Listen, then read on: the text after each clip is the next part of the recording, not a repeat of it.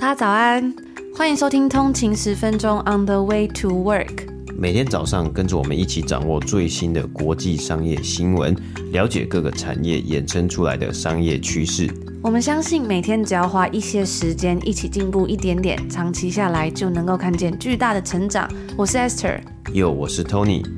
让我们一起在通勤的路上前往世界。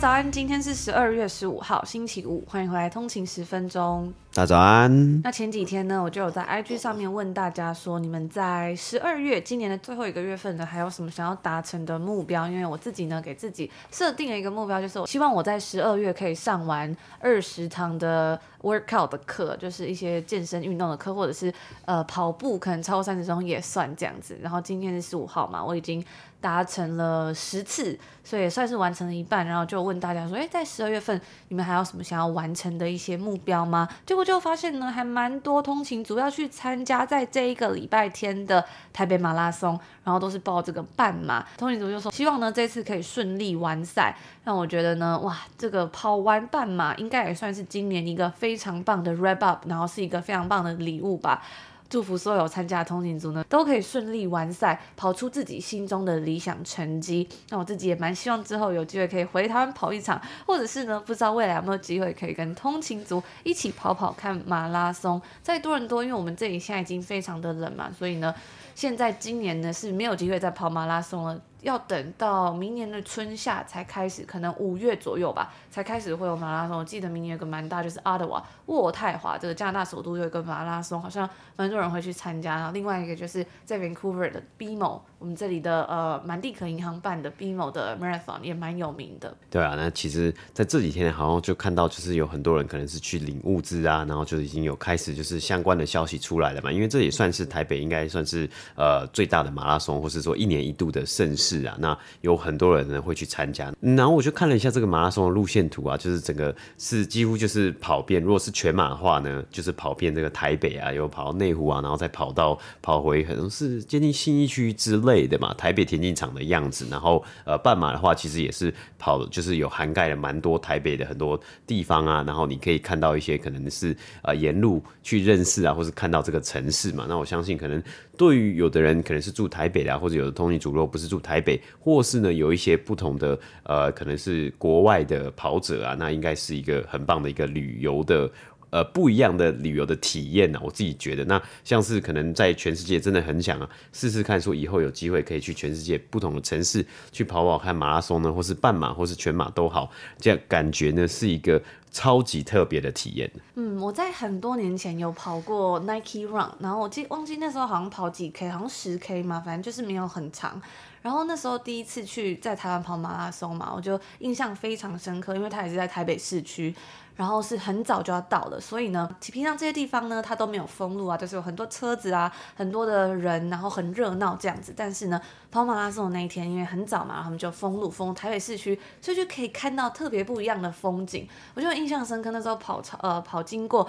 君悦酒店吧，然后就觉得哇，就是。好不一样的感觉，就是好多高楼大厦，可是呢，路上都没有人，只有呃跑步的人，是一个非常非常难忘的回忆的这样的一个感觉吧。那另外呢，我看到有通行族说，年底想要达成的目标是练习早起加冥想，一点点完成上班前关键一小时。这本书说的 Life Savers，我觉得啊，其实早起加冥想，只要做到这两个呢，生活一定就会出现巨大的改变。然后也非常感谢通勤族，就顺便分享了好书给我们。那我就稍微去看一下《上班前关键一小时》这本书，我发现呢、其实跟我的目标还蛮相近的。诶，这本书的作者呢，他在人生最低潮的时候，接受朋友的建议，尝试早起跟晨跑，然后意外从中领悟出 Savers，就是 S A V E R S。挽救人生六法，只要每天早晨利用上班前的一个小时做这六件事，就能立即改善你的生活品质，进而彻底改变你的人生、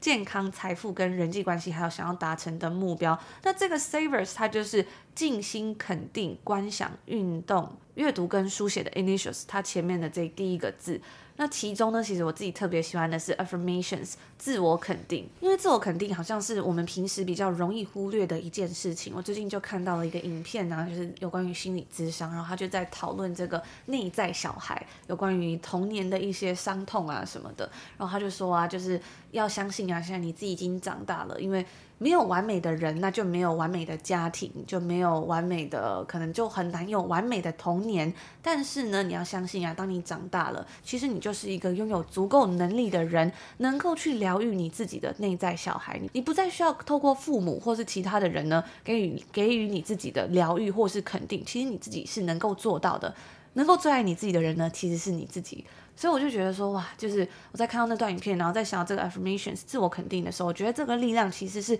非常非常强大的。因为我们很多时候都会觉得说，哇，可能会需要别人的鼓励、别人的支持，但是呢，其实最了解你自己，还有最爱你自己的人，应该就是你。今而且今天的你一定比昨天的你更加的坚强，拥有更多的能力、技能或者是经验，去帮助你应付各种的状况，逃脱困境，或者是说去疗愈你曾经受过的伤。我们每天在面。面临工作啊，还有不得不面对的生活琐事的时候，我觉得持续提醒自己正念，一定会为生活带来很大的改变。然后说到冥想啊，其实我自己之前一直都是用 Headspace 嘛，我非常喜欢这个正念冥想的 App，他们也有在 Netflix 上面有一些影片教学大家要怎么去做正念冥想。然后我已经订阅这个 Headspace 的年费有两年了，我自己还是非常的喜欢。但之前呢，有通勤族就问说，哎，有没有推荐别的比较便宜的冥想的 App？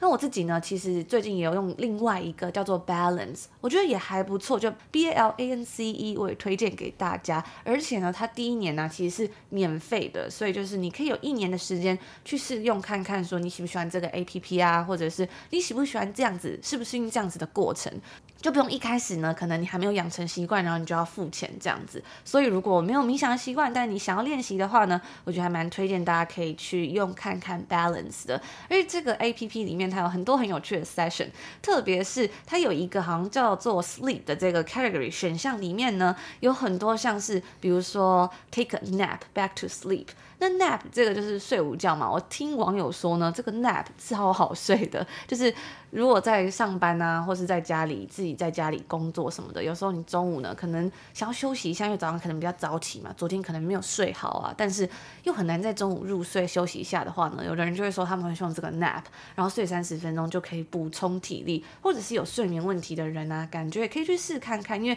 它里面有很多像是还有什么 drift to sleep 啊，还有 deep breathing 之类的。像是要练习睡前的感恩冥想啊，或者是睡前反思的冥想都有。然后我觉得它跟 Headspace 比较不一样，就是它有特别，就是一些特别的种类。因为 Headspace 我自己觉得它是循序渐进，然后比较多的呢，它是教你很多的概念，我自己很喜欢。但 Balance 里面它就是比较多是 Singles，就一个一个，我自己。使用下来的感觉啊，就是它有一些是，比如说像工作的时候，它还有番茄钟诶，然后那番茄钟很好玩，就是你可以选择背景音乐是想要森林啊、大海还是 singing bowl 之类都有。然后五分钟的休息时间，你也可以选择是不是需要呃，可能是一些声音的引导去冥想啊。我觉得还蛮适合想要提高专注力的人。那我自己虽然还是比较喜欢使用 Headspace，就是可以慢慢练习，从十分钟，然后慢慢慢慢到三十分钟，循序渐进的这样的练习，对我的生活很有帮。帮助，所以就分享给大家。除了冥想早起之外呢，还有另外一个我觉得对生活啊，还有工作都很有帮助的，就是收听我们的节目《通勤十分钟》啦。因为我们最近有跟大家分享到，我们的节目《通勤十分钟》荣登了 Apple Podcast 热门的付费订阅前十名啊，这对我们来说呢，能有这样的成绩，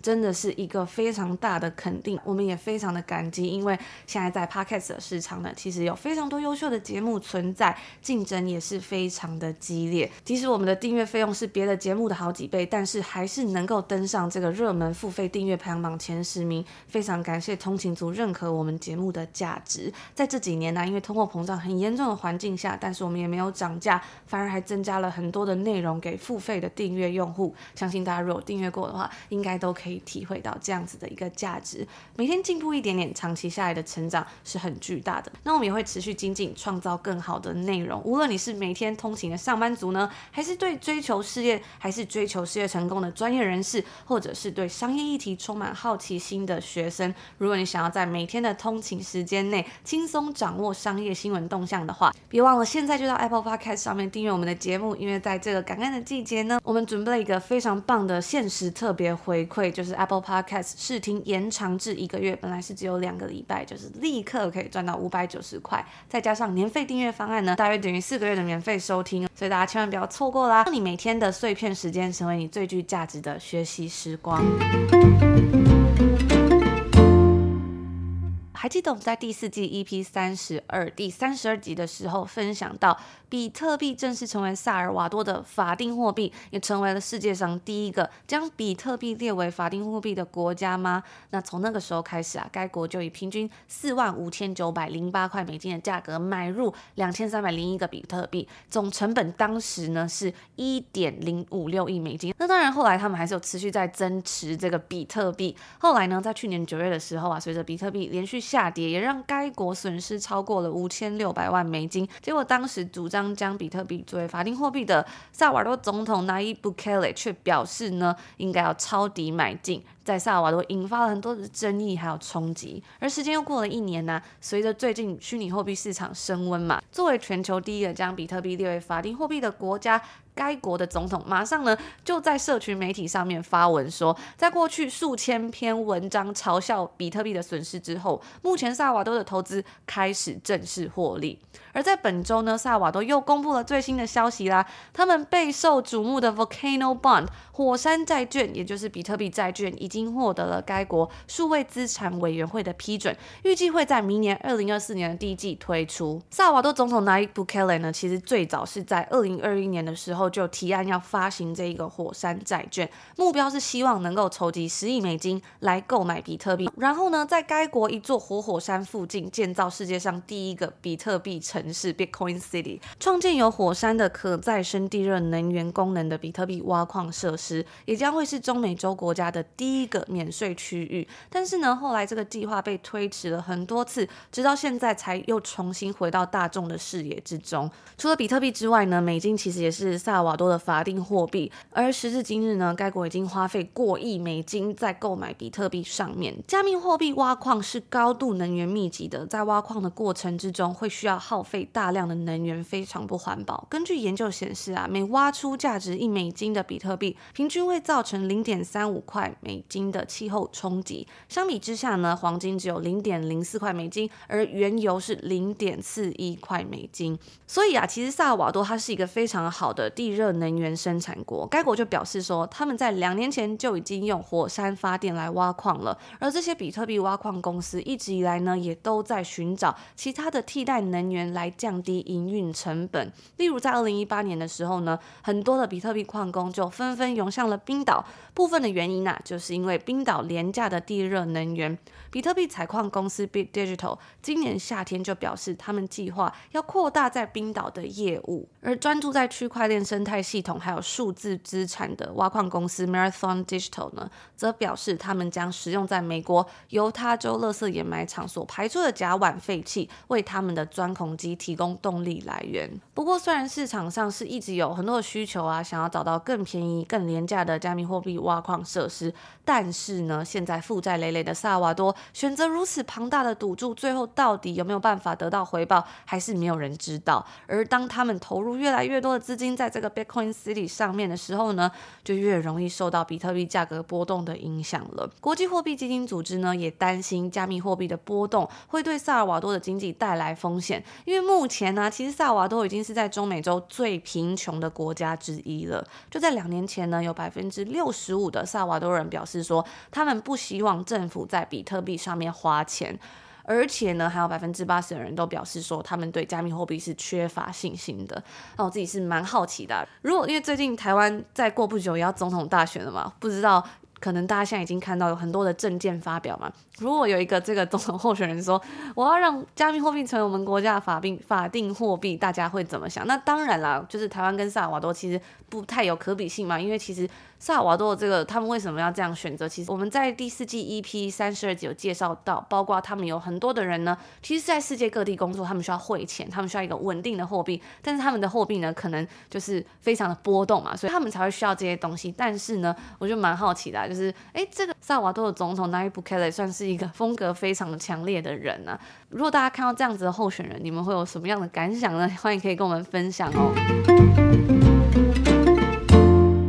其实时间过得很快啊，再过一个多礼拜呢，就要圣诞节。台湾已经是十二月十五号了嘛。那在北美呢，一年的最后一季，就第四季呢，就是投资人呢大家所俗称的假期购物季啊。十一月底的时候呢，有感恩节，还有黑五的 Black Friday 购物日吧。那圣诞节呢，十二月一整个月，有很多的人呐、他唯一呢周末有空的时间呢，就是唯一做一件事情，就是出去商场啊，或是去很多地方，甚至网络上呢买全家人的圣诞礼物。那过往呢，没有疫情的时候啊，其实想到购物呢，就会是大型商场，比如说 shopping mall 啊，或者是百货公司 department store 嘛。然而，在过去十多年来呢，因为电商的崛起以及直接面对消费者 D to C 的商业模式诞生呢，百货公司好像渐渐成为了一个好像是夕阳产业，那或者是呢，大家会觉得那是上古时代或是上个世代的产物啊。那在最近呢，有报道就指出，有一群投资人呢，他们希望筹措一笔资金，去买下美国最知名，并且以分店数量啊，还有销售额呢，都可以名列前茅的百货公司。Macy's 梅西百货这一群投资人呢，他们开价是每股二十一块美金，他们希望去收购买下他们目前没有拥有的股份。那这个价格呢，其实比当初这个消息出来之前的股价呢还要高二十一 percent 啊，等于说它的 premium 呢是有超过它当时的一个交易价格了。消息公布之后呢，梅西百货的股价当然就大涨了嘛，因为投资人很开心，哎，有人要。就是要来收购嘛，所以在今天呢，举例像在今天十四号的时候，梅西百货的的股价呢，它的收盘价是十九点多块美金。那其实就很好奇啊，因为投资人是开，有人是开二十一块美金要来收购这个梅西百货的啊、公司的股份嘛。那为什么它现在的交易价格在公开市场上面呢？股市的交易价格呢是十九块，没有到二十一块美金呢？因为啊，这样子的一个交易案呢，虽然已经被报道出来了、曝光了，可是呢，它并不是百分之百确定就一定会成功哦。因为很多的投资人啊，都认为呢，你想要收购梅西百货，像这样子的一个团体啊，其实呃没有办法呢去筹集，或是你想要收购这个梅西百货公司，没有办法去筹或借到这么多的钱。那梅西百货呢？它作为美国最知名的百货公司，它其实最早成立的历史可以追溯到一八五零年代。当时啊，梅西夫人呢就是创办了一个小小的好几间的那种。干货店 （dry goods store），那之后呢，其实它慢慢的变得很大嘛。它甚至在一九零零年代初期呢，就在美国纽约呢，他们打造他们自己的旗舰店的百货门市，这也算是美国纽约市的一个知名的观光地标景点啊。它的面积啊，就将近一一个一间百货公司呢，就将近是一个 block 一个街区啊。每年的梅西百货所协助举办的感恩节大游行呢，其实也是很有看头的盛事啊。那这间百货公司呢，它一百多年的历史，其实也经历过了多次的易主啊，还有收购以及并购。最新呢是在九零年代跟另外一间美国的百货公司合并，直到二零零七年呢，整间母公司呢才改名为 Macy's。这一次的收购消息出来之前呢、其实早在二零一七年呢，来自加拿大的 Hudson's Bay，如果住在加拿大的呃通勤族或是有来加拿大玩过的通勤族呢，应该有看过这间百货公司啊。其实它就是看起来，我自己觉得，我自己个人的觉的观点的是，我觉得这间百货公司看起来旧旧的。那它的百货公司集团呢，也曾经想要筹资。买下梅西百货，上演小吃大的场面呢、因为当时哈森贝呢，他们是在多伦多证交所有上市交易，市值呢大约也才将近二十亿加币，他却想要呢，在这个价值呢，就是买下梅西百货，就价值大概是一百亿美金的公司这样子的一个交易案呢、啊。那 Hudson's Bay 当时的想法呢，其实也不是完全错误啊，因为他们旗下呢也拥有了，在二零一三年的时候呢，他们其实就买下了美国另外一个算比较精品的百货公司，叫做 Saks Fifth Avenue，那这些百货公司集团其实他们除了卖东西，就是它里面有很多的呃商品嘛，然后有消费者可以去购物之外呢，其实更值钱的是什么东西？是他们的房地产价值。因为我们刚刚讲到，其实这些公司呢，它的历史都很悠久嘛，所以呢，他们当初若在一一百多年前呢买下的土地呢，现在的价值是增值非常非常的多。当时根据预预估啊，Hudson's Bay 的房地产的资产的价值呢，就上看七十亿美金啊，比他们自己的市值还多，也让他们呢是有本钱去提出小吃大的要求，甚至是 Hudson Bay 的董事长 Richard Baker 呢，其实他就有就他其实呢。除了在卖东西之外，他最厉害的就是去挖掘房地产之中呢很多不同的隐性的价值啊。像我们刚刚讲到，他在二零一三年的时候呢，买下了呃美国的呃比较算是精品的百货公司，SIX FIFTH Avenue 嘛。然后呢，他们在一年之后呢，他去好像是去估值，还是去把呃另外一个他们其中一个在纽约的门市的这个地点呢，去好像把它卖掉。然后呢，他当时呢这一块地呀、就把它卖了三十七亿美金。不过呢，在二零一三年，他们买下 s a x Fifth Avenue 呢，总共交易的价值其实也才二十九亿美金而已啊。所以其实这个概念就是就是去炒，有点像是炒房地产这样子，然后把把这个钱把它炒出来嘛。所以其实啊哈森贝呢，他们当时想要收购梅西百货呢，也不是没有根据，也不是没有一些想法，或者说也没有不是没有逻辑的。然后呢，另外一个方面就是他们希望整并呢，也是因为啊，当时已经在二零一七年了，整体的百货公司还有零售产业呢，已经开始受到电商的影响，销售额下滑了。加上呢，梅西百货的分店数量以及房地产都很有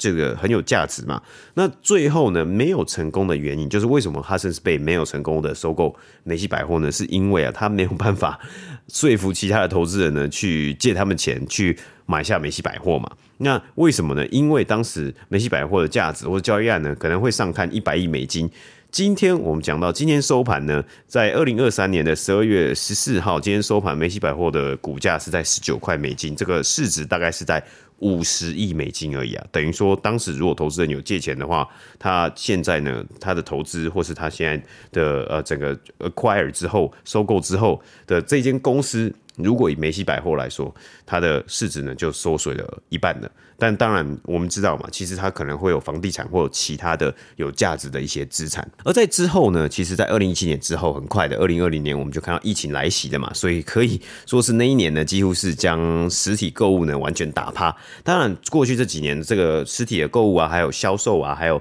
呃零售销售啊，其实还是有慢慢的成长回来啊。不过呢，包括梅西百货啊、Nordstrom 啊，还有 c o s 啊这些美国百货公司。其实都还是很努力，很比较辛苦一点点的在重振正旗鼓啊，那也有。之前也有陆陆续续有消息说，梅西百货可能会分拆出去他们的电商的业务啊，或者是呢他们的房地产业务啊。当然这些事情呢，或是如果有这样子的一个新闻或者这样子的动作，可能会对梅西百货的公司这一间公司百货公司的业务啊，还有它的股价，虽然会有短期的一个帮助，或是呢可以让他们有短期的冲刺呢，可是长期下来呢，还是没有办法去解决说，如果今天百货公司或是实体购物。这些产业呢，它慢慢凋零，它慢慢下降，然后它被其他的电商去比下去的时候，它到底要拿什么东西呢？去跟其他的竞争者、新兴的竞争者，还有新兴的创新的破坏市场的 disrupt 市场的模式、商业模式呢，去做竞争。所以呢，这也是一个还蛮有看头的一个东西啊。看说，哎，这一群投资人呢，在二零二三年呢，想要买下呃梅西百货公司呢，他们能不能成功的去买下这个公司？然后会不会有这个交易案的出现？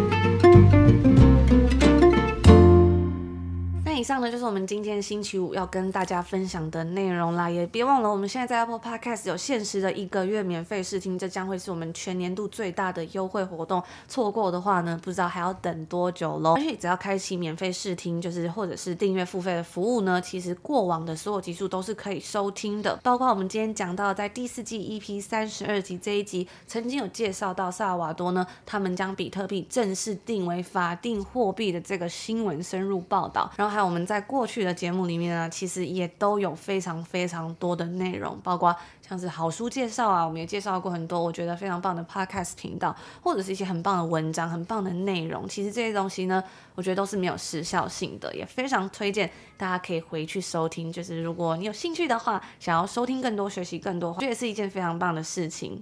嗯，对啊，而且其实啊，现在开启这个免费试听啊，有一个月的期间嘛，嗯、那已经快要今年已经快要年底了，我相信呢，明年的二零二四年呢，很快呢，大家就要开始来立下新年的新目标嘛。嗯、那当然也不是说强迫说，哎、欸，每个人都一定要有好几百个目标，然后要很对，要有很棒的 resolution 这样子。但是呢，我相信如果你现在开启呃订阅的话呢，或是免费试听，或是你现在在订阅收听的话呢，明年呢，这个也是会是一个很棒的呃。目标啊，就是跟着我们呢一起成长，一起探索呢世界上的这些不同的商业故事、商业新闻，还有好书分享等等的。嗯，因为如果是在今年就有收听的通勤族啊，其实呢都收听了超过两百多集节目，今天是两百二十九集嘛，所以呢，在今年大家都收听超过两百多集节目，认识超过三百间上市公司，而且啊也学习了超过五十本书，这真的是一个非常非常不可思议的成就啊！所以我觉得就像刚刚 Tony 讲的，如果你需要一个新年的新目标，开启我们的频道，从全球经济动态到行业趋势，再到最新的科技创新，